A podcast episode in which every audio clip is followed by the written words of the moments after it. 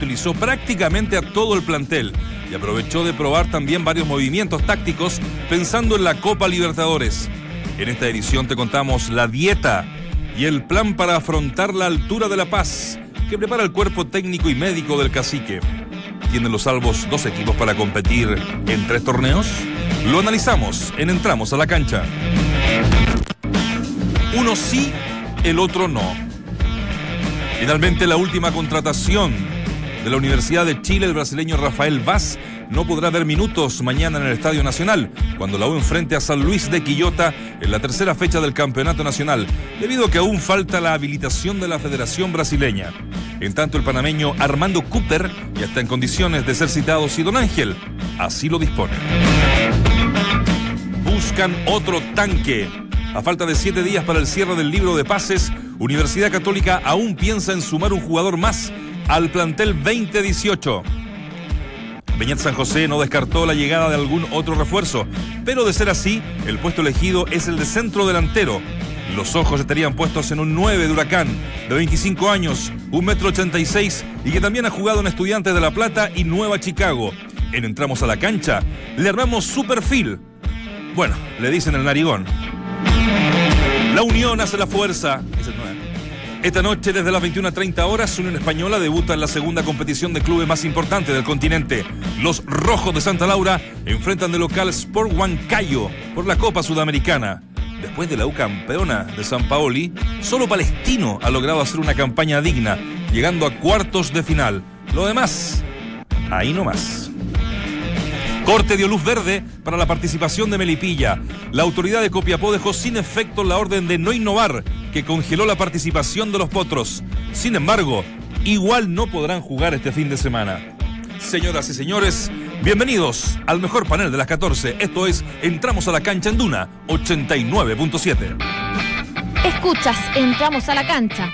Escuchas al mejor panel de las 14, junto a Claudio Palma, Dante Poli, Valdemar Méndez y Nacho Vázquez.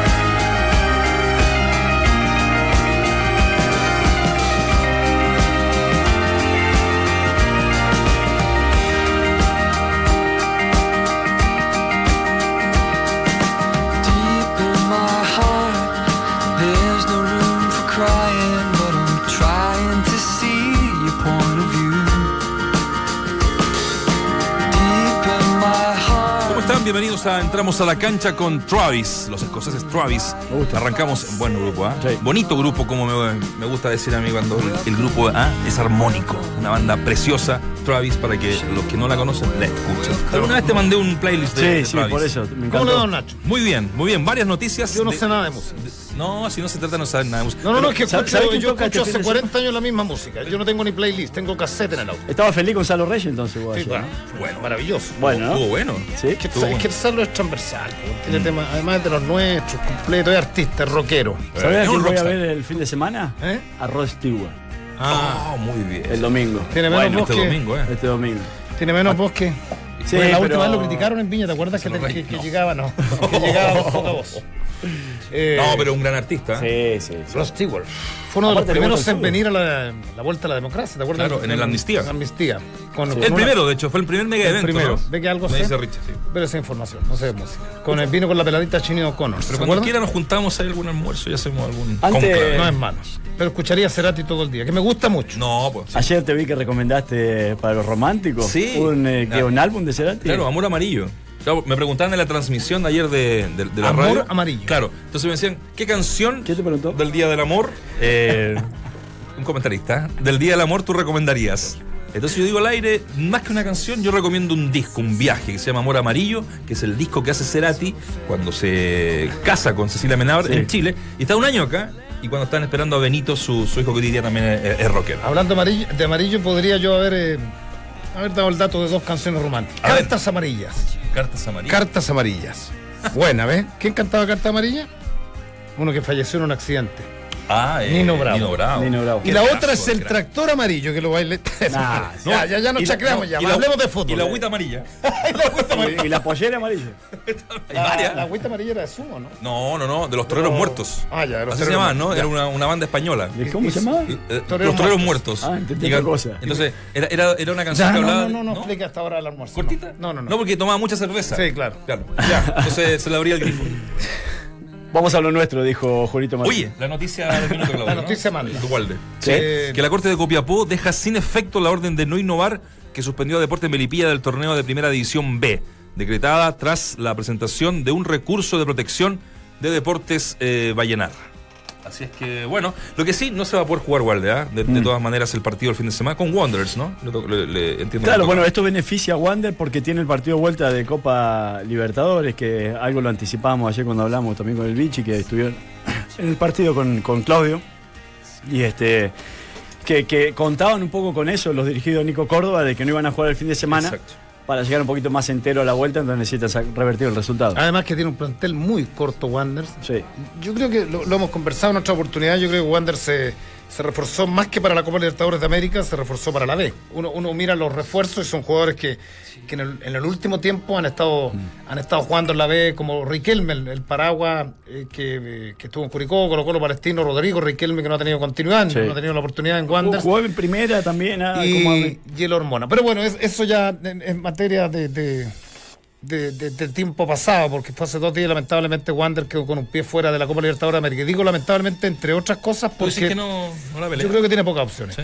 Eh, y digo, más que por el rival, por Wander, digo. Pero bueno, eh, porque el haber entrado a un grupo que más allá de todo fuera complicado, se embolsaba un millón trescientos mil dólares y los dirigentes pensaban en ese millón trescientos para, para lo menos, hasta la cuarta fecha puedes inscribir. Claro.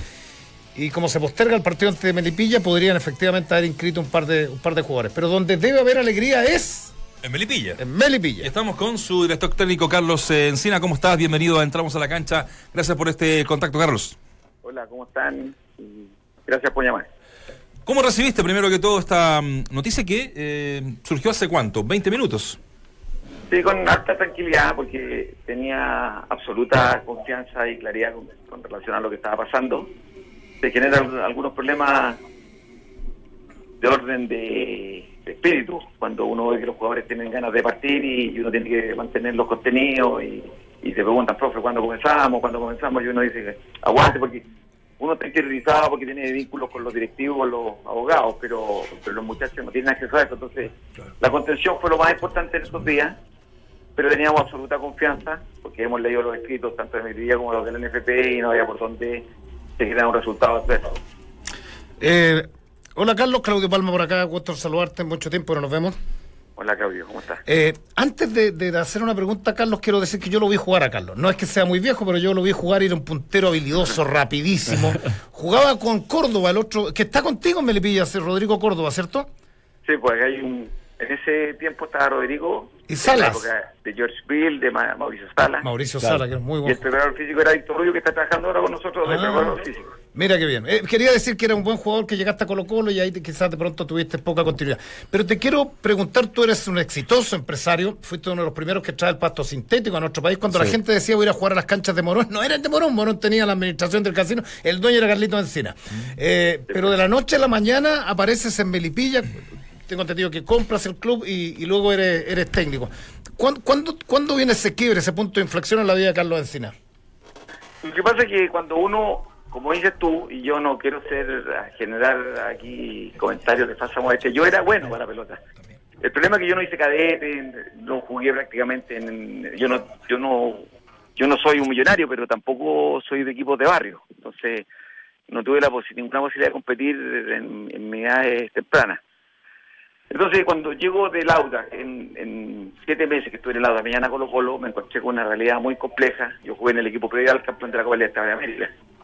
Entonces ahí se generan muchas frustraciones que se, que se llevan en el tiempo. Después hicimos una campaña con Oscar Meneses, que está trabajando con nosotros acá en Melipilla, está director deportivo, y otro mérito nuestro. Eh, hicimos una gran campaña en la U de Conce, pero como que pasó desapercibida. Yo creo que es la mejor campaña histórica de la U de Conce en términos de puntaje en un campeonato. Y de ahí tuvimos una aparición con Marcelo Bastichotto en 2010, yo como segundo ayudante. Y, y aparece esta oportunidad de, de participar en Melipilla, donde yo no he participado en términos eh, económicos como dueño, pero gente muy ligada a mí sí. Y yo hago que la gente se incorpore en la medida que yo en el tiempo pudiera tener la opción de, de generar mi, mi condición de técnico. Yo tengo todos los cursos y aparte soy profesor de educación física. Cuando se dio el momento, tomamos el equipo. El equipo era un equipo que estaba estructurado para jugar muy de atrás. Lo, lo había armado Nelson Cosio. Lo pasamos mal. el equipo tenía muy pocos recursos para ir para adelante. Generamos un equipo nuevo. Perdimos la final con Cauquenes en un partido donde no pudimos hacer el gol, porque teníamos que subir a mitad de año. Le pegamos seis veces los palos, palos. El arquero sacó todo. Y nos guardamos el cupo para jugar la final con Vallenar. Y de ahí se viene todo lo que ustedes han sabido que ha generado un montón de problemas. Ahora, ¿cuándo se genera el quiebre? Cuando uno genera algunas condiciones para poder dedicarse al fútbol, porque vivir del fútbol es complejo, porque uno no tiene la certeza de que va a continuar, de que va a tener el sueldo semana a semana y es casi imposible ir supeditado al resultado. Yo tengo la tranquilidad de que no dependo de esto y pongo con la mayor de las claridades el equipo que tiene que jugar, a veces con, con, con mucho acierto, a veces con no tanto. La, lo concreto es que después de un año y medio subimos, eh, se ensució un poco con el, con el error de Gamboa, pero subimos en cancha y hoy día la- logramos armar un equipo con mucha ingeniería, eh, un equipo que creemos puede competir en la primera vez con cierto éxito. Carlos, un gusto saludarte, Waldemar, por acá. Felicitarte por, por, por este recorrido que has hecho para posicionar a Melipilla en un sitio al que hacía tiempo que, que- lo había abandonado. Me hiciste acordar un poco con tu historia, ah, algo que contaba el Indio Solari en Argentina, que, a él le había costado mucho dirigir y siempre estaba eh, tratando de conseguir un club y otro como para, como para este, poner su cuerpo técnico, hasta que dice, me cansé y me compré un club. Se compró Renato Cesarini y a partir de ahí formó muchos técnicos, porque no solamente salen jugadores de ahí, sino que también salen técnicos, porque se eh, porque bueno, van experimentando con, la- con las divisiones inferiores en un campeonato interno que tienen y salen técnicos muy, muy, este, muy bien preparados. Dacio Giovanoli, por ejemplo, es, es- es- es uno de los que salió de allí. Eh, también tenías unas canchas atrás de lo de, de lo de Zamorano, Carlos, ¿no? Eh, y las de Guillermo Mann, o ya no tenés nada que ver con aquello. Sí, están esas canchas de Guillermo Más se vendieron. Ajá. Hay otras que están ahí en la Santa Carolina, ahí cerca. Las que están sobre Zaguanado todavía existen. Eh, bueno, y, el, y el, principal sustento de Melipilla tener un campo de entrenamiento que es mío, que la gente confunde con que yo soy dueño del club con relación a, a que yo pongo las canchas y un complejo que me da la impresión no debe haber un equipo en Chile que tenga un complejo como este. Y, y, y aparte de eso, la- los vínculos que uno genera en el fútbol en el tiempo permite que, como te dije, Oscar Meneses esté trabajando con nosotros como director deportivo, Marcelo Zunino no haya colaborado, ahora está más dedicado a su tema de concejal, Mm. eh, haya venido Víctor Rubio, Rodrigo Córdoba, Jorge Miranda se nos fue a la pintana eh, y se dio cuenta que ya no había posibilidades de trabajar en buenas condiciones, se volvió. Y la verdad es que tenemos un grupo de amigos que lo único que persigue es tratar de hacer alguna historia, no sé hasta dónde puede llegar la historia, pero una historia bonita y, y que no, no, no, no genere satisfacción. Pero bueno, van, van bien, la verdad que van y muy bien. Ahora, todo este, este tiempo que estén sin jugar, eh, el- el que se determine, ¿van a exigir alguna indemnización como por ahí leí o no? Sí, sí, yo creo. Lo que pasa es que la gente a llenar, que no tiene la culpa, yo ser bien claro en esto, ¿ah? la gente a llenar no tiene ninguna culpa y la gente a llenar puede, puede pelear por lo que ellos entienden que es justo. Pero si ustedes se dan el tiempo y leen los recursos que han puesto, los recursos son todos cortados. Hablan del, del penal donde se, le dan- adelanta Jaime Grau, pero nos dicen que Silva Maga y eso estaba prohibido desde junio Sí. hablan de, de que fueron campeones y el que tenía que subir el campeón, no hablan de que hay un playoff final. Eh, entonces han, han hecho mu- mucho uso de, de- de la situación mediática para trastocar una situación. De hecho, en el último recurso que pone nos involucran a nosotros cuando nosotros no tenemos una queja contra Vallenar, no tenemos un alegato, ni un escrito, ni nada que tenga que ver con Vallenar.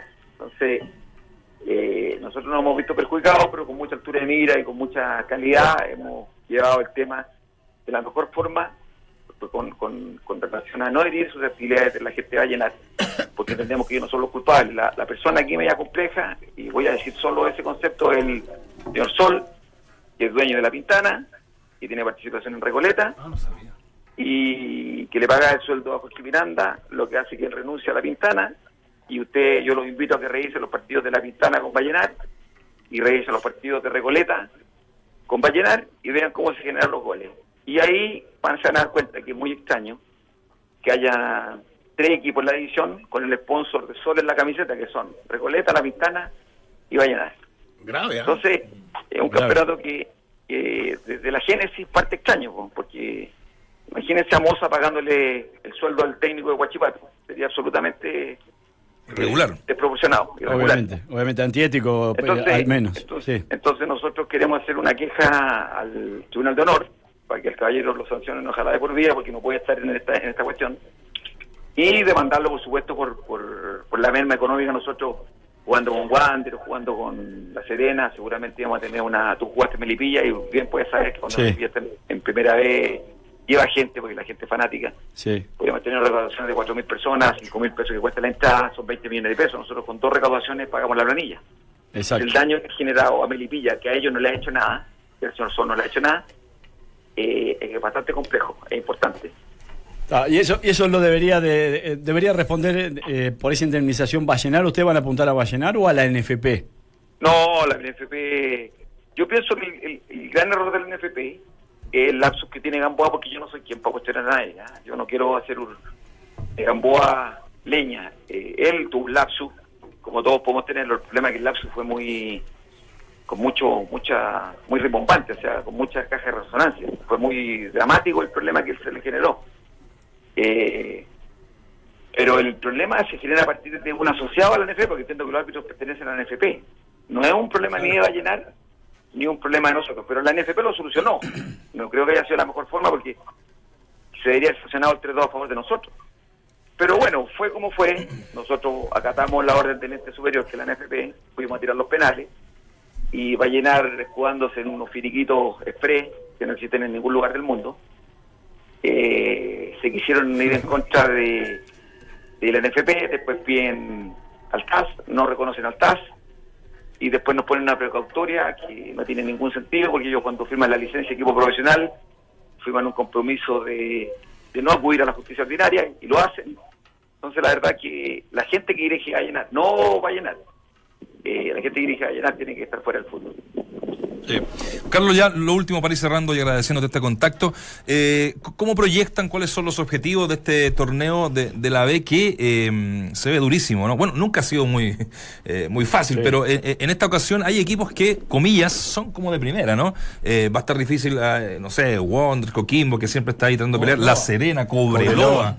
Eh, tú hablabas recién de, del tema de, la- de las planillas, de cuánto de, de- de- cuánto tienen que recaudar ustedes para pagar una al mes eh, versus planillas que seguramente son, son superiores. ¿Cuál es la proyección? ¿Cuál es lo, ¿Qué es lo que quieren lograr? ¿Qué es lo que te pusiste en mente para este año con, con Melipilla?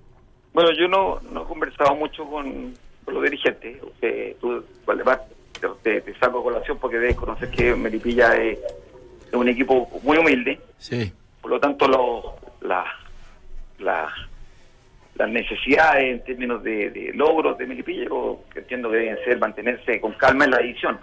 Ahora, en, en lo particular y como sueño de logro, eh, ojalá subir. Y yo creo que si uno le pregunta a Arielo, a Fabián Gossi, a Troncoso, a Cárdenas, a Lauler, a Jaime Bravo, a Morandi, Hay buen equipo. que yo quiero subir. Yo creo que yo quiero subir. Entonces, Sí. aquí hay que compatibilizar, que no nos equivoquemos con los grandes nombres que tenemos, con, con la jerarquía que tienen los equipos que tienen más tiempo en la, en la división. Ahora, yo creo que una cuestión que ustedes han pensado, yo siempre me he preguntado por qué en Argentina se hace la Superliga. Es para que los equipos de River y Boca vayan a, a San Juan, vayan a, las- Claro. a las provincias más chicas. Aquí, ah, ¿por qué le ponen primera vez y no le ponen segunda y la otra tercera? Es para levantarle el nivel a los, a los equipos y a la y, a la, y al campeonato. Y creo que este año, con, con mucho fondo, el equipo sí es primera. O sea, el campeonato sí es de primera porque ustedes mismos nombraron a Cobreloa, Cobresal, Wander, La Serena, Puerto Montt, Santiago Morning, Magallanes. Son todos equipos que han estado en primera edición. Incluso Melipilla está en primera edición. Por lo tanto, creo que es un equipo, un campeonato primera, con el cual hay que ser eh, cuidadoso, precavido y, y muy preocupado. Bueno, eh, eh, hay una experiencia muy personal, ¿no? Eh, los jugadores, eh, gran parte de los que nombraste, viven en Santiago o en Melipilla. Nosotros creo, cuando no- nosotros estuvimos en Melipilla con Horacio Rivas como técnico, peleamos el ascenso hasta la última fecha y este y creo que nos terminó afectando el viaje que hacíamos todos los días, ir a entrenar y volver y a la larga te, Pasaban te produce- que más, te eh, además que en esa época, Walde, no Sí. era la, los 20 minutos de hoy día con, con, con las carreteras, ¿no? Se demoraban 45 minutos. Sí, 40, 45, estaba la autopista del Sol, pero- 25 minutos. ¿no? Pero igual, el desgaste puede afectar. ¿Lo han evaluado eso, Carlos? Sí, pues yo estuve hablando ayer con Horacio, que es gran amigo mío. Sí, Eh, me dijo lo mismo, me dijo que el viaje los mataba. Sí, Más, por ahí dice que se turnaban para irse en un auto todo, para no, para no generar el gasto sí. que hoy día es importante porque se pagan varios peajes. Bueno, por eso nosotros entrenamos dos o tres veces acá y estamos incorporamos ahora ir la semana a hacer fútbol allá. Siempre tenemos buena recepción de la gente. Aparte que Melvilla tampoco tiene campos de entrenamiento y es dificultoso que, que jugadores con algún nombre firmen por, por poco, porque acá no los sueldos no son tan grandes, y, y arrienden allá en Melipilla. Entonces, la gracia es que, por ejemplo, Matías Biancosi, en lo particular, porque el jugador emblema de hoy día, vive en la Rotonda Arena, a dos cuadras de donde entrenamos. Qué bueno. Entonces, se ha hecho mucho más fácil eh, que la gente se incorpore, es más atractivo y en términos económicos es más asequible que los jugadores firmen acá y tengan que viajar una hora y media. Igual es una hora y media ¿eh? para allá y una hora y media de vuelta Sí. es complicado. Sí. Vamos a implementar seguramente en la semana un par de veces con bus, viajar, hacer la, la- la- el fútbol allá, porque es necesario que la gente tenga contacto, contacto con los jugadores y generar la identidad que corresponde, porque no, existe para, para nada sacar el equipo donde corresponde. Melipilla es de Melipilla y va a seguir siendo. Melipilla. Luchito Cueto sigue yendo al estadio, ¿no? Los va a ver máximo ídolo allá de, de los potros, ¿no?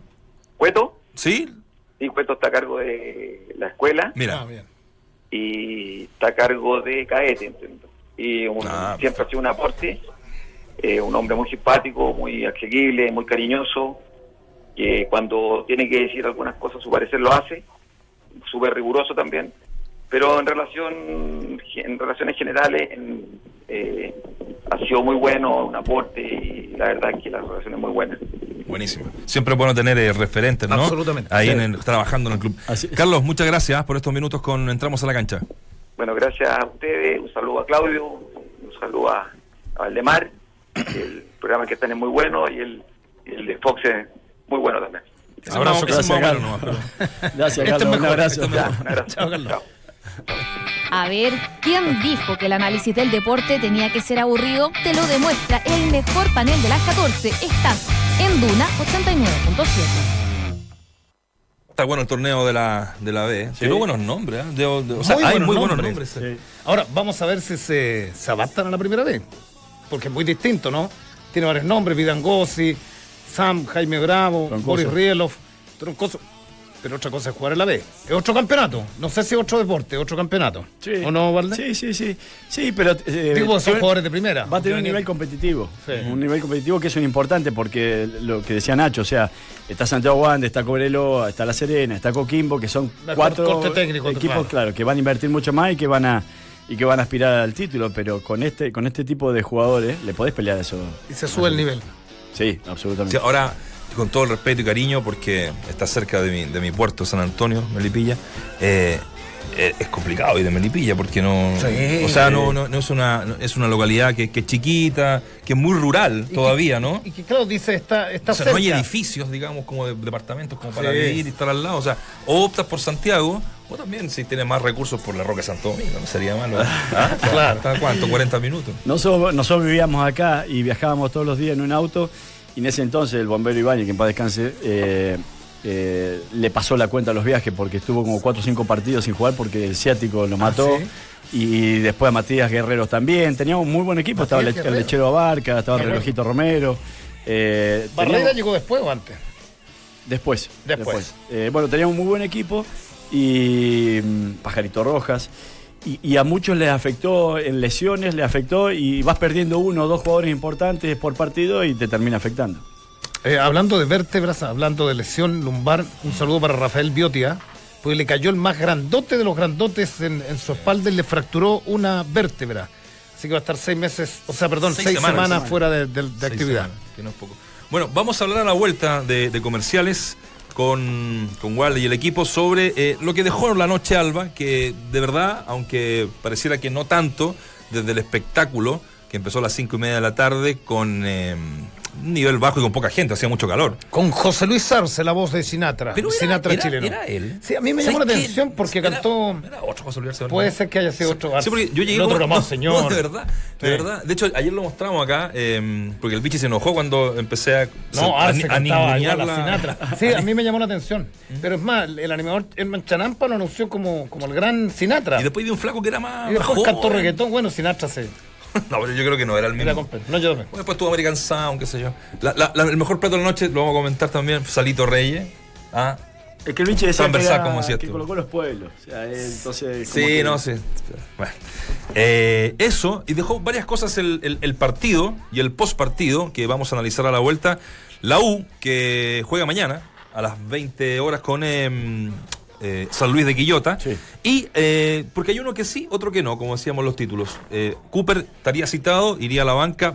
El, el caso de Vaz no, definitivamente porque hay un tema con la Federación Brasileña, el típico tema del pase, ¿no? Hoy día juega la Unión. Y vamos a estar con un tema que estamos ahí eh, reporteando, que ya, ayer ya dijimos algo, que es eh, en relación al 9 que busca la Católica. Hoy día habló Peñal San José, no se cerró a nada, ni a mandar a préstamo, ni a traer jugadores. Así que eso más en una media hora que vamos a tratar de meter todos estos temas. Y la Champions. Y la chamba. En el básquetbol, Puente Alto eliminó 87-75 a Español de Talca por los cuartos de final de la Conferencia Centro de la Liga Nacional. De esta forma, el conjunto capitalino avanzó a semifinales de la zona y se enfrentará a los Leones de Quilpué. La otra semifinal del grupo será entre Universidad de Concepción y Universidad Católica. El esquiador chileno Henrik von Appen terminó en el puesto 34 en la prueba de descenso de los Juegos Olímpicos de Invierno, mientras que Noel Barahona tuvo un amargo debut tras ser descalificada en el slalom gigante. Sin embargo, aún le quedan las pruebas de descenso, slalom, supergigante y combinado. Mamá, te vine a ver por tu cumpleaños. Mamá, mamá, se está derritiendo tu regalo. Este verano nadie se queda en casa con los panoramas de Club Movistar. No te pierdas este 3 de marzo en Movistar Arena al artista anglo más popular de los 80, Michael Bolton. Obtén un 20% de descuento válido en la compra de entradas a través de la app de Club Movistar o movistar.cl. Movistar, elige todo. GAM presenta Lo mejor de GAM. Una selección con parte de los estrenos más destacados del 2017. Cinco grandes obras de danza y teatro que regresan. Pompeya, La Mundial, Malén. En Fuga no hay despedida y Violeta Ciudadana. Del 1 al 24 de marzo. Más detalles en GAM.cl. GAM, Centro de las Artes, la Cultura y las Personas. Invitan El Mercurio, CNN Chile, Río Lab, Global News y Grupo Dial. Esta tarde a las 19.10 horas, el tenista chileno Hans Potlitnik buscará avanzar a la semifinal de dobles en el ATP de Buenos Aires. Bueno, muchachos, estamos eh, de vuelta. Eh, entramos a la cancha a través de Duna 89.7. Dejamos varios temitas en, la mesa, Walde.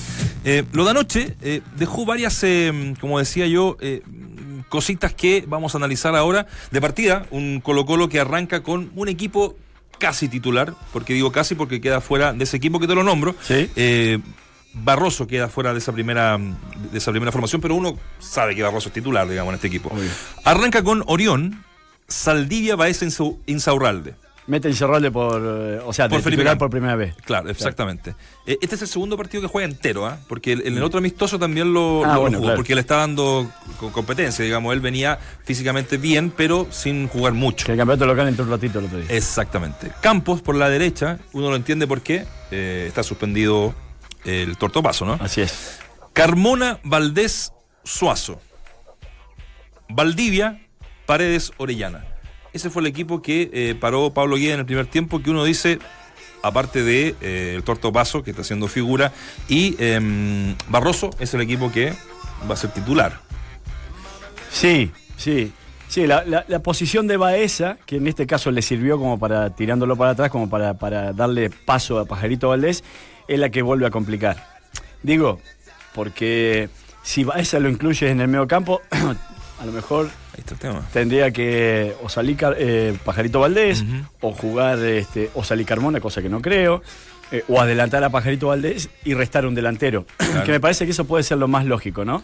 Que jugar a Pajarito Valdés con Valdivia y restar un delantero, dejando solamente a, a Paredes, este, que hasta el momento ha funcionado muy bien Colo Colo así, ¿no? Sí. O sea, ha terminado todos los pies de Paredes, que ha rendido muy bien. Y lo otro que me, que me llama la atención, o sea, eh, que viene a confirmar en cierto modo lo de Suazo por el sector izquierdo.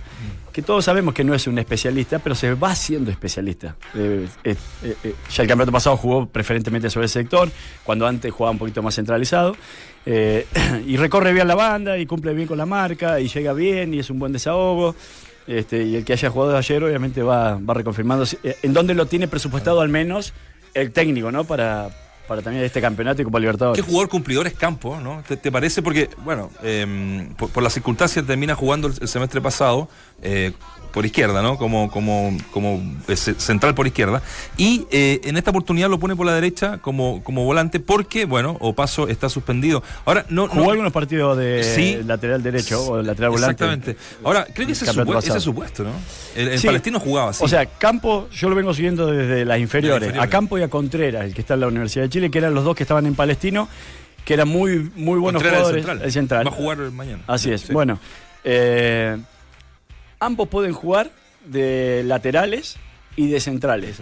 Ahora, lo de Guede, ¿qué pasó? Le, dio una vuelta más de tuerca a Campo y lo puso de lateral volante. ¿Por qué digo esto? Porque muchas veces el lateral volante tiene eh, funciones un tanto diferentes, un recorrido diferente, ¿no? Entonces, eh, o, hay una obligatoriedad de, sumarse mucho más al ataque que si arrancás de más atrás del lateral y bueno, y aún más si, estás jugando de central. Eh, y ha rendido, y ha sido regular.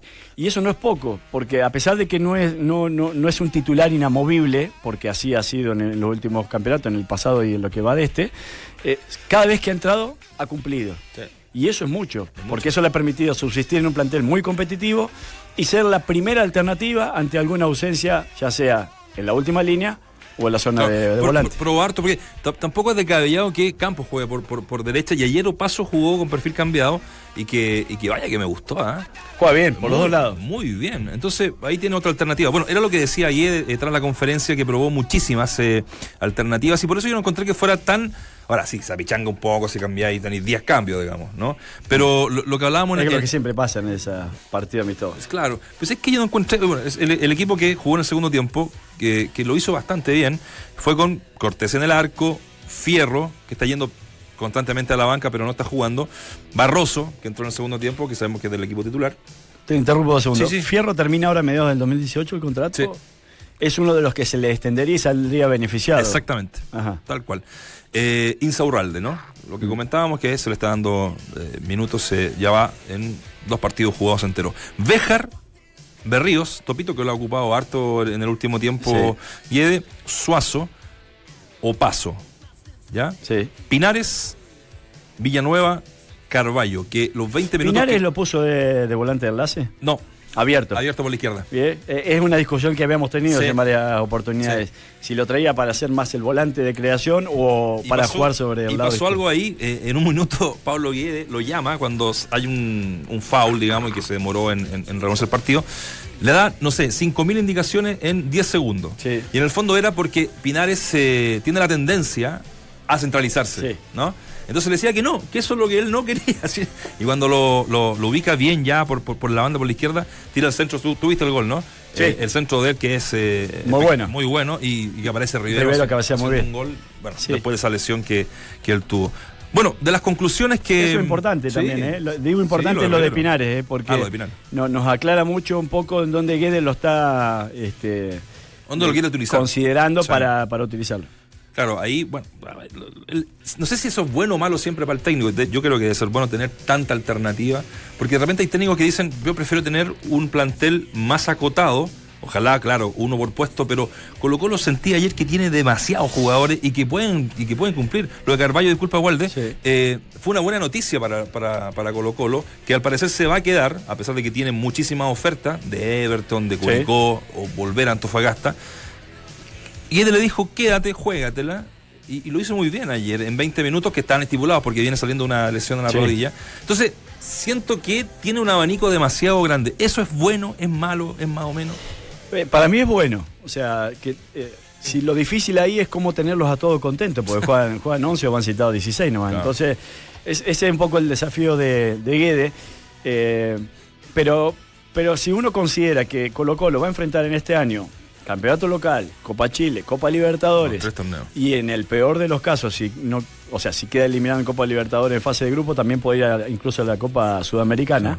Este, me parece que tener un plantel amplio es bueno, tener recursos, porque ayer cortito paso por, por algo que fue extraordinario el partido del Real Madrid con el Paris Saint Germain. Sí. Las soluciones vinieron desde el banco. O sea, Asensio le termina marcando la diferencia al equipo de Zinedine Zidane y vino desde el banco. Cosa importante, ahora vuelvo a Colo Colo, porque si uno tiene un buen nivel competitivo de quienes estén en el, en el campo de juego y quienes estén esperando ser solución, a la larga tenés más herramientas para, para, para ganar un partido, ¿no? Eh, era algo que tenía pendiente Guede desde, desde el año pasado, porque bueno, generalmente, obviamente, los, eh, lo- lo- las propuestas eh, en la cancha se hacen a partir de los jugadores, algo que suena de perogrullo, pero es así. Con la llegada de Carmona, uno eh, se da cuenta al tiro de la presión, de la presión alta que, como se dice ahora, que, que, el- que, el- quiere hacer con el equipo. Lo hizo también en el segundo, en el segundo tiempo con el equipo alternativo. Eh, es una obsesión que tiene Guede eh, en el cambio de, de- del juego o eh, potenciar ese, e- ese tema. Eso le va a servir mucho eh, a nivel internacional, cre- ¿crees tú, Valdemar? Porque, bueno, acá te alcanza de repente con, con jugar en, en diferentes formas, pero internacionalmente es, algo que lo está pensando para eso. Yo creo que Guede hace, hace tiempo que, eh, habiendo solucionado el problema defensivo, eh, que cuando cambia línea de tres y pone estos, las líneas de los tres argentinos, Sí. incluye a Mesa ahí, ahora va, va- va a ser Isorralde seguramente, solucionó en gran parte de que no le muevan a, a- a los tres defensores de esa parte más importante que es el arco del, del pasillo central y que los externos sean este, quienes llenen las bandas para que no te saquen a, a los centrales. Habiendo solucionado eso, él ahora, desde mi punto de vista, va a apostar a, como tiene jugadores de, de más de 30, 35 años en gran parte, no hacer un gran desgaste en la recuperación y va a apo- apostar desde mi punto de vista y por los nombres que más o menos uno especula que van a saltar del campo de juego como equipo titularísimo, a defenderse o a, hacer, a, a tener algún tipo de ahorro energético a través de la tenencia de balón. O sea, tanto Valdivia, Valdés, Paredes, este, el propio Baeza que se incorpore muy bien, o eh, los externos Paso y Suazo, o Pinares, creo que son jugadores que pueden jugar y sostener ante cualquier rival el, el balón. Y si uno lo sostiene, primero regula el ritmo de juego y segundo le resta al rival la posibilidad de que te haga daño. Y ante una pérdida me parece que va, va a poner un punto de recuperación que no va a ser una presión tan alta, sino que va a ser de tres cuartos de cancha, en donde se va a parar y a partir de que el equipo rival ingrese a esa zona, va a tratar de recuperar en ese sector. Quizás un poquito más adelante que lo que fue el campeonato pasado, que lo criticaron, pero sí haciéndose fuerte entre tres cuartos y tres cuartos. Sí. Bueno, lo, lo dijo textual que probó varias alternativas. Hablábamos lo de Campos, tiene relación obviamente que Opaso está suspendido para esta tercera fecha. Eh, el partido que se juega con Palestino el fin de semana. Eh, probé a Baeza libre. eh, lo, lo nombra también a Carmona solo, a Campos por derecha, y dice, eso nos sirve mucho porque quería ver el, el tema de la presión, lo, lo que hablábamos recién, ver cómo resultaba y confía en que ese esquema va, va a resultar y que los dos equipos que, que, le- que te nombré y que le nombré a la gente del primer y segundo tiempo lo logró. Pero, Viste que dijo Carmona solo, Carmona solo. porque Carmona solo le permite poner un delantero más. Exacto. Si el tema, ¿quién saca ahí? Está- o sea, está dejar en el banco a Baeza o dejar en el banco a, a veces a, a Pajarito Valdés Mm. eh, no, no- no es fácil. Tiene. Pero bueno, tiene. De que tiene, tiene. Y, y hay tres torneos que, que jugar. Eh, Brian Cortés, segundo tiempo, la verdad, Bolívar no, no- llegó mucho. Mm. Lástima que se haya desvirtuado el partido a los cinco minutos con una expulsión. Eh, hay que tener un poquito más de criterio que yo. Además, el mismo Guille se- me, me- embarró el ensayo, digamos, la expulsión. sí, sí. Ahora, era tan pichanga el partido, esta es una, una, un- una copucha al paso, que en un momento eh, se juntan eh, el técnico de Alianza Lima, Bengochea, con eh, el ayudante técnico de IE, y lo Sí. que le pedía era que en una de esas dejaran entrar al- a un jugador. Pero ya, está bien, 50 cambios, pero hay, hay reglas, digamos, tan pichanga no podía hacer. Se imagina que te expulsan y ya que entra a los 15 minutos, como, el- como en el barrio, ¿te Sí, acordás? sí. No, que entra, ya, está, cumplió su castigo. Pero bueno, eso lo, lo complicó un poco a, a Guede porque quería probar, obviamente, 11 contra 11. Otro tema, para ir cerrando lo de, lo de Colo Colo Sí. y entrar con la Católica y la U, eh, nos pareció interesante que Guede haya dicho en conferencia de prensa que está implementando, y hace un, hace un buen rato, hace un par de semanas, que 30 minutos después de eh, cada partido, Ah. el- los jugadores eh, coman, ¿no? Claro, porque yo buscaba y, y leía sin ser un experto, pero eh, el cuerpo pierde mucho líquido, ¿no? Una vez eh, hecho una actividad física a ese nivel, minerales, ¿no? Electrolitos, y es fundamental reponerlos con una buena recuperación. Y esa es con proteínas, algo de carbohidratos, ¿no? Después de cada partido oficial. De ¿es cada esto? partido oficial, sí, lo está haciendo. De, de cada partido oficial, de- digamos de alta competencia. Mm. Eh, bueno, Colo Colo tiene las instalaciones para hacerlo, tiene la Casa Alba, donde eh, obviamente tienen cocineros, qué sé yo, lo puede hacer un equipo como, como Colo Colo. ¿Qué te parece ese? eh, No es algo que no se haya escuchado, digamos, No. no, no es algo que se haya inventado ahora, pero que en el fútbol pocas veces lo, lo había yo Leí- escuchado. Leí el libro de un libro de Guardiola, eh, eh, en el cual él decía que la comida más importante era la, la que ingerías después de un esfuerzo físico, como significa un partido oficial, Claro. que es en donde te entregas al 100%. ¿Por qué? Porque es allí en donde la calidad de los alimentos que vos le metas a tu cuerpo, en- en, eh, cuando el cuerpo lo necesita, eh, significan una pronta recuperación o significan una mejor y más rápida recuperación. Entonces él, que contaba con todos los recursos y que, y que tenía incluso en el Valle la posibilidad de tener al mejor chef de Alemania, porque Claro. lo tenía en el estadio, tenía tenía en un restaurante ahí, Sí. eh, en un momento le tuvo que llamar la atención a los jugadores porque, claro, él le dice, bueno, a- en el restaurante, una vez terminado el partido, van, pueden ir a comer y podían ir a comer con la familia, obviamente. Y, dice, y, y no lo hizo tan obligatorio. Lo, dijo, lo dejó como Claro. sugerencia. Pasado un par de partidos, vio que no eran tanto los que llegaban a comer y lo tuvo que hacer obligatorio. Por esto mismo. Porque consideran que no es tanto lo que in- ingieras previo al esfuerzo, sino sí post-esfuerzo. Porque el post-esfuerzo significa, si vos le metes alimentos de mejor calidad a tu musculatura, musculatura eh, y a tu organismo, obviamente, con una muy buena hidratación, tenés una pronta recuperación. Y a la larga estás mejor preparado para el próximo desafío. Entendiendo que Colo Colo va a jugar muchas veces partidos entre medio de semana Claro, o tres partidos por semana, semana, claro. esto se hace fundamental. Bueno, y lo otro que eh, están trabajando ya a poquito más de un mes del partido con Bolívar en La Paz, que es el 14 de marzo. Sí. Se juega a 6 y cuarto de la tarde. Y están trabajando ya hace, hace, hace un- una semana. Y reitero, queda un mes todavía y lo van a seguir haciendo por grupos en la clínica Mets para ir preparando ese partido. O sea, no hay detalles eh, en esta, bueno, como tiene que ser nomás, pero eh, no se está perdiendo ningún detalle, ningún minuto para, pa- para esto que algunos dicen es un grupo accesible, pero yo creo que es un grupo igual complicado, ¿no? O sea, hay que ganar. O sea, hay que arrancar con Nacional o sea, ganando, que ir a. La Paz después. Claro, son equipos co- complicados. O sea, el Atlético Nacional con una inversión el del triple de lo que Colo Colo ha Sí. hecho eh, en refuerzos, uno supone que es un equipo potente y lo es. Y jugar en La Paz nunca, nunca ha sido fácil. No, no. A pesar que el equipo también juega, además, ¿no? O sea, son, son varios factores. Sí, sí, no, por eso. No, no, no, no es fácil. Lo que pasa es que sí, por los nombres uno dice, bueno, le toca una llave más o menos, un grupo más o menos Claro, comparado con la U. accesible. Sí. Ahora, me parece bien que se trabaje con ese nivel de detalle, me parece bien que se trabaje con esa, con esa rigurosidad, porque están los medios y porque a partir de ahí, este, eh, obviamente que uno eh, va interviniendo diferentes variables en un eh, en una labor del técnico que uno ni se imagina la cantidad de variables que tiene que tomar en cuenta y se tiene que jugar por algunas como para irla solucionando. ¿no? Eh, por eso yo siempre lo, relaciono el fútbol un poco con la economía o con estos analistas económicos que dicen, mira, el dólar va a subir, va a bajar, la bolsa acá, allá, pero bueno, sí, te tenés que jugar por algo y el técnico tiene, tiene un poco de esto. Se me iba una anécdota muy cortita. Con, con Bonini que, Ah, bueno, sí, que te contaba antes de arrancar, que él me decía cuando estaba en la Universidad de Chile, eh, que, claro, está la posibilidad de que lleguen a desayunar siempre hoy en día en la mayoría de los clubes, al menos los clubes grandes, está a disposición un desayuno para quien llega temprano, que hay muchos jugadores que lo hacen, eh, pero que lo que él sí había considerado día a día es que se tenían que quedar a almorzar una vez terminado el, el- el- el entrenamiento. ¿Y, y por qué me, me- me lo justificaba? Dice, porque bueno, termino uno de entrenar, voy a poner un ejemplo, a las 12 del mediodía, entre que te duchás y, y, bueno, mm, eh, eh, te vestís y todo eso, se- Te- te, te van laburo. 45 minutos Ah. aproximadamente. Y después agarrás tu auto, si es que no hay ningún periodista afuera, que te demoras más, agarrás tu auto y hasta tu casa tenés a- a- más o menos otros 40 minutos, 45 de desplazamiento. Entonces, cuando querés acordar, desde que terminaste de entrenar hasta que. Ah, y llegás a tu casa y no comes inmediato. Entonces, hasta que ingerís tu primera alimentación post-esfuerzo, han pasado al menos dos horas. Dos horas que el organismo necesita de nutrientes importantes para empezar la recuperación.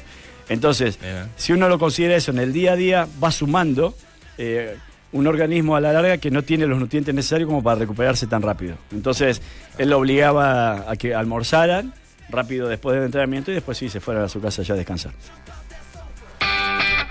Opinión, debate, análisis. El mejor panel de las 14 lo encuentras aquí en Duna 89.7. Bueno, eh, estamos de regreso, entramos a la cancha a través de Duna. Hoy a la noche la Unión Española tiene un desafío internacional. Hoy día el Mercurio nos proporciona, como siempre, también eh, muy buena información, al igual que los amigos de la tercera, que estamos siempre pendientes ahí con, con la gente de, de los periódicos, eh, de los rendimientos, los malos rendimientos, escasos rendimientos de los equipos en la Copa Sudamericana. Bueno, dejando de lado desde, obviamente, ese, ese equipo brillante de eh, San Paoli, que gana, termina ganando la Copa. Mm, Desde que Palestino no pasó a cuartos de final, que hizo una muy buena campaña en, la Copa Sudamericana, que hemos dado un poquito de bote, ¿no? Eh, el 2012, eh, un rendimiento del 54,5%, el 2013 un 60%, Sí. eh, que fue ahí cuando Palestino pasa a, a cuartos. El 2014, 33,3%. El 2015, un 20% de rendimiento. 42,8% el 2016 y 16,6% el año pasado.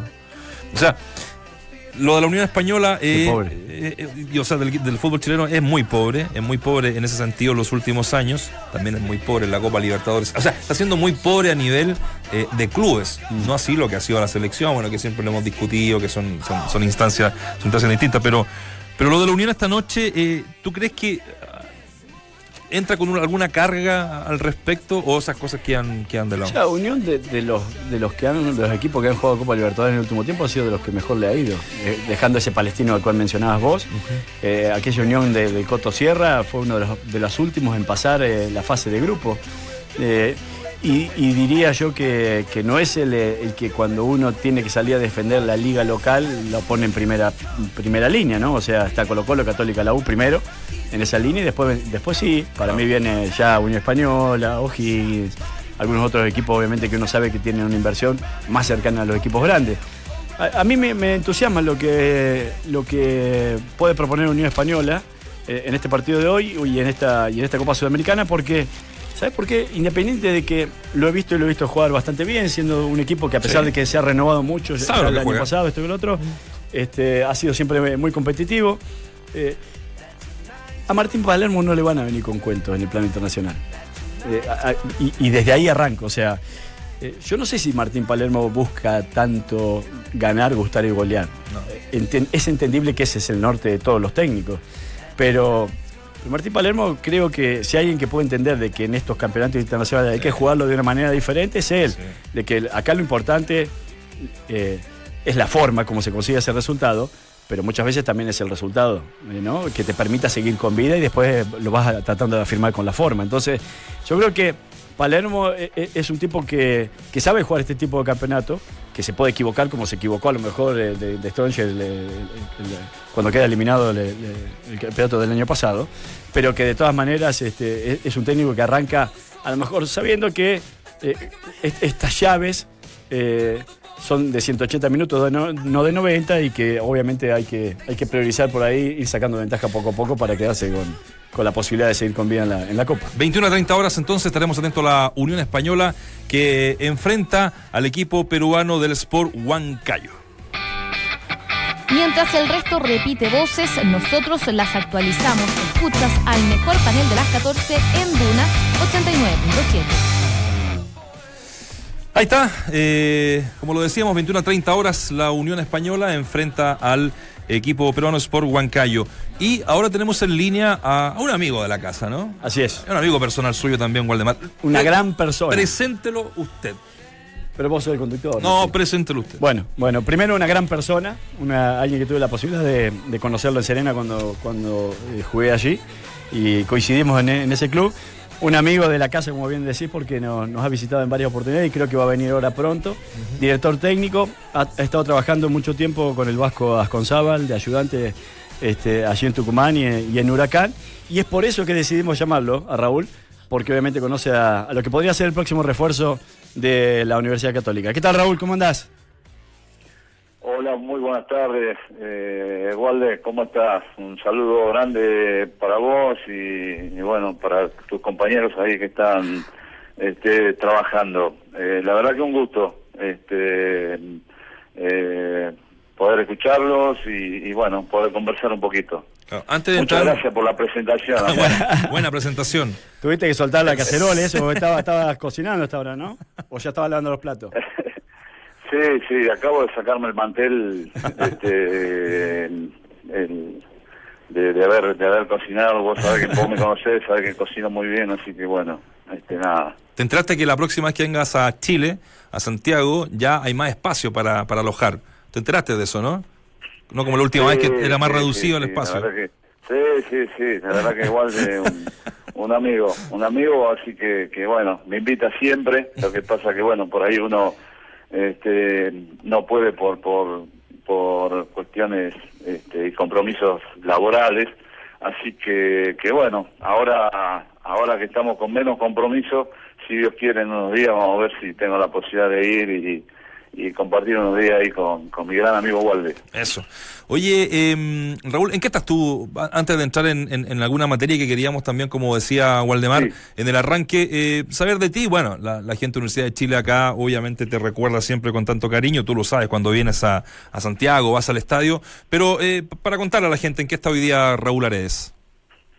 Sí, sí, la verdad que bueno, principalmente este, siento un gran cariño por por por todo el pueblo el pueblo chileno y especialmente por por la U, porque la verdad que, que el tiempo que yo he tenido la suerte de estar y de compartir allá con ustedes eh, la he pasado muy lindo y me han hecho sentir realmente eh, muy bien, así que bueno, eso no tiene precio y siempre este, yo soy muy muy agradecido y me gusta este eh, sentirme cómodo y bueno y ustedes me han, me han hecho sentir este muy bien la verdad la verdad que muy bien así que este y bueno y hoy este día bueno como dijo Waldemar eh, eh, soy entrenador de fútbol bueno hemos seguido con, con la con la profesión hemos estado eh, eh, trabajando este, acá en Atlético Tucumán, donde bueno se tuvo una, una muy buena campaña, que se llegó a conseguir un equipo bueno del interior como es Atlético Tucumán, llegar a, a primera división y después bueno haber tenido la suerte de, de realizar una muy buena campaña este y de haber conseguido un cupo para para la Copa Libertadores que fue lo, lo- el año pasado y, y bueno la verdad que, que, que tuvimos una una muy buena este muy buenos torneos eh, fueron dos años muy buenos y después bueno estuvimos eh, también en, Huracán este que bueno yo hoy formo parte del cuerpo técnico de- del Vasco Aconzábal este bueno un entrenador este, que realmente tiene muchísimo futuro y, y- y súper profesional y trabaja muy bien. Así que que bueno estamos eh, formando parte de, su cuerpo técnico. Por el momento este, sin trabajo porque porque bueno la, nuestra profesión es así este pero pero bueno tratamos de, de seguir ligado al fútbol siempre apasionado como como como siempre y tratando de, de, de entregar lo mejor cada vez que a uno le toca le toca trabajar no Oye, Raúl, eh, Beñat San José es el nuevo técnico de la Universidad Católica. Eh, acá el libro de pases se cierra en siete días más. Eh, y en la Católica siguen ahí eh, con la posibilidad abierta de eh, contratar un, centro delantero. Y nos llegó el nombre de Diego Mendoza. Lo conoces bien, ¿no? Ah, no sabía, no sabía nada, la verdad, no sabía, este, realmente. Eh, pero sí, sí, nosotros tuvimos la posibilidad de, de estar eh, seis meses trabajando, trabajando ahí, bueno, y tuvimos la posibilidad de, conocerlo.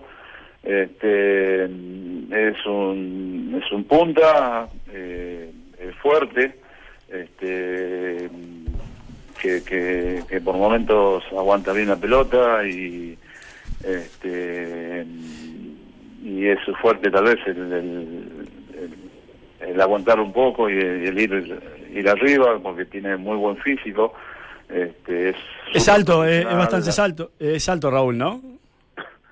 Sí, sí, sí, es alto. Sí, sí, sí, es alto de tener uno 86. 80 y un 85 más o menos. Sí. en, ahí, ahí, ahí en esa altura de estar, pero bueno, es un jugador fuerte, muy voluntarioso, muy buen profesional, buena persona. Este, mm, eh, es un jugador de, de equipo totalmente, que trabaja tanto en la, en la recuperación, donde, donde este, mm, en la recuperación, digamos, de la pelota del equipo a la hora de, de- de presionar. Y y después bueno este, es un jugador que marca muy bien lo- los pases marca bien los pases y y juega tiene muy buen juego sin sin pelota no este porque abre tiene buenos movimientos y y sabemos que, que bueno el, el movimiento por ahí de, de un delantero este, con solo un movimiento puede dejar sobre solo a un compañero y bueno él por por, por momento eso lo, lo, lleva adelante lo hace este y Raúl. bueno es un jugador que, que día a día quiere aprender quiere seguir creciendo y este nosotros la verdad que el, el tiempo que estuvimos tuvimos muy buena muy buena relación este ¿Jugó con ustedes Raúl? Eh, ¿Era, era titular con ustedes? Eh, por momento jugó, por momento alternó, este, mm, eh, pero, pero bueno, él, él venía, este, este, era todo muy reciente ellos que tuvieron ahí el accidente en, en ¿cómo se llama? En, en Venezuela, no sé si se acuerdan. Sí, lo de... Sí. Tanto él como, como Pato Toranzo, sí. Así que, que bueno, fue un poco, un poco en esa etapa. Este, eh, pero, pero bueno, nada, más o menos lo que te puedo decir. Che, Raúl, escúchame, el, eh, porque ayer estábamos con, el- con el Bichi y acá cuando Nacho dio este nombre, y el Bichi le llegó una información que no, no quiso revelar su fuente y decía que lo que le interesaba era, venía seguramente tener a alguien de cierta altura, altura digo física como biotípico, y eh, como bio- eh, biotipo, y, mm, y que obviamente tenía, eh, este jugador podía tener esa fortaleza. ¿Tiene un buen juego aéreo?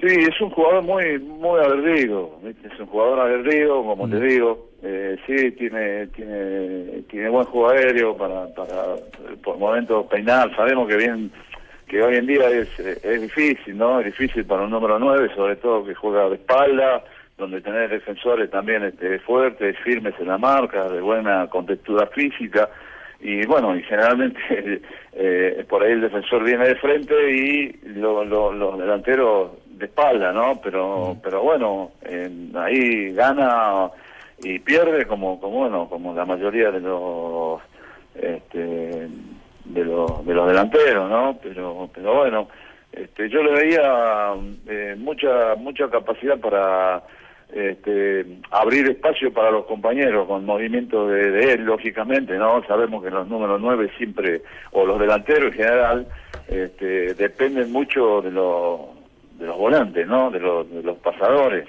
Este, eh, me da me da la sensación a mí, me, me parece, ¿no? Que eso ayuda mucho. Raúl, te queremos agradecer, se nos acaba el tiempo ya acá en, en Duna.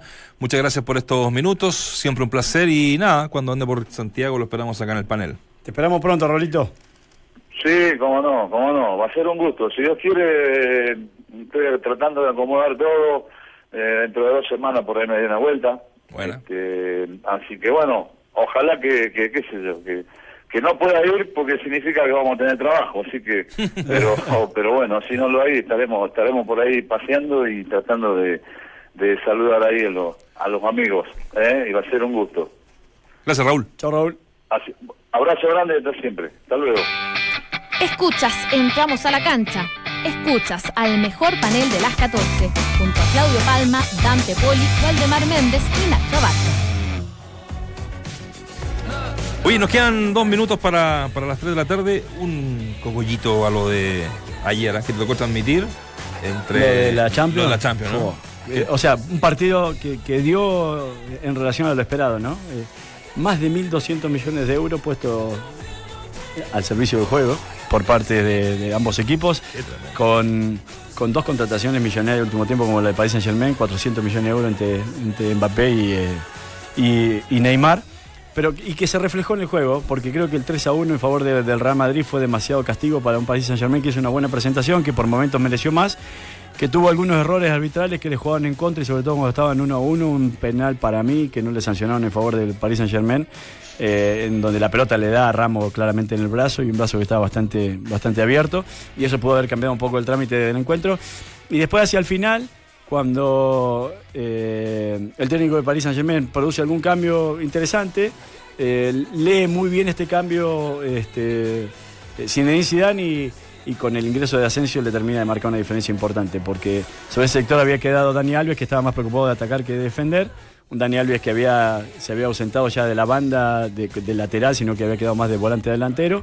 Y, este, y Asensio fue a encarar directamente a, a Manier, el, el lateral derecho, y en dos oportunidades eh, le saca el centro y a partir de ahí aparece Cristiano Ronaldo que marca la diferencia y Marcelo en el último tiempo. Así que un 3 a 1 que va a ser difícil da- darlo vuelta, pero que de todas maneras este, eh, de local el Paris Saint Germain tiene, tiene poderío, tiene jerarquía como para ver si lo puede revertir. ¿no? Estamos lejos, ¿eh? ¿Eh? Estamos No, lejos de. Años luz. A un millón de años luz. Pero aparte, imagínate que hay por lo menos cinco equipos que yo diría: Barcelona, Bayern, Paris Saint Germain, Real Madrid y el City. Ah. Y meto ahí incluso quizás al United. Que invierten fortuna, pero fortuna, porque es, es plata ya que, que- que es impensado lo que están metiendo. Y hay un solo campeón de Champions. Entonces, cuando uno dice es obligatorio salir campeón No. porque se reforzó con 400 millones de euros. El del lado 200 lo hizo por Mao. Por... Claro, exactamente. Entonces e- es demasiado competitivo y muy finito lo- las diferencias que se marcan como para decidir el campeón de esa competencia. Tal cual. Oye, no hice la pregunta del día, pero sí le quiero dar los porcentajes. Se, se nos fue en el diálogo. Con más de 200 votos, la pregunta era: ¿cuál de estos tres refuerzos extranjeros de la U crees será figura en el equipo? Jefferson Soteldo con un 50%, Armando Cooper con un 24% que podría debutar mañana en el Nacional y Rafael Vaz, la última contratación brasileña de la U, con un 26%. Un placer, Walde, como siempre. Igual, Nachito. Nos vemos eh, mañana, ¿no? Mañana, Mañana mañana acá. estamos de vuelta acá, firme mañana como es tapa viernes. submarino. Pensé Así que era es. viernes hoy día. Me, Sí. ilus- me ilusioné. Nos vemos mañana. Gracias a la Francesca, a Ismael, al Richie, al Tommy, como siempre, Firme, Guata. acompañándonos. Chao, que Chao, pasen bien.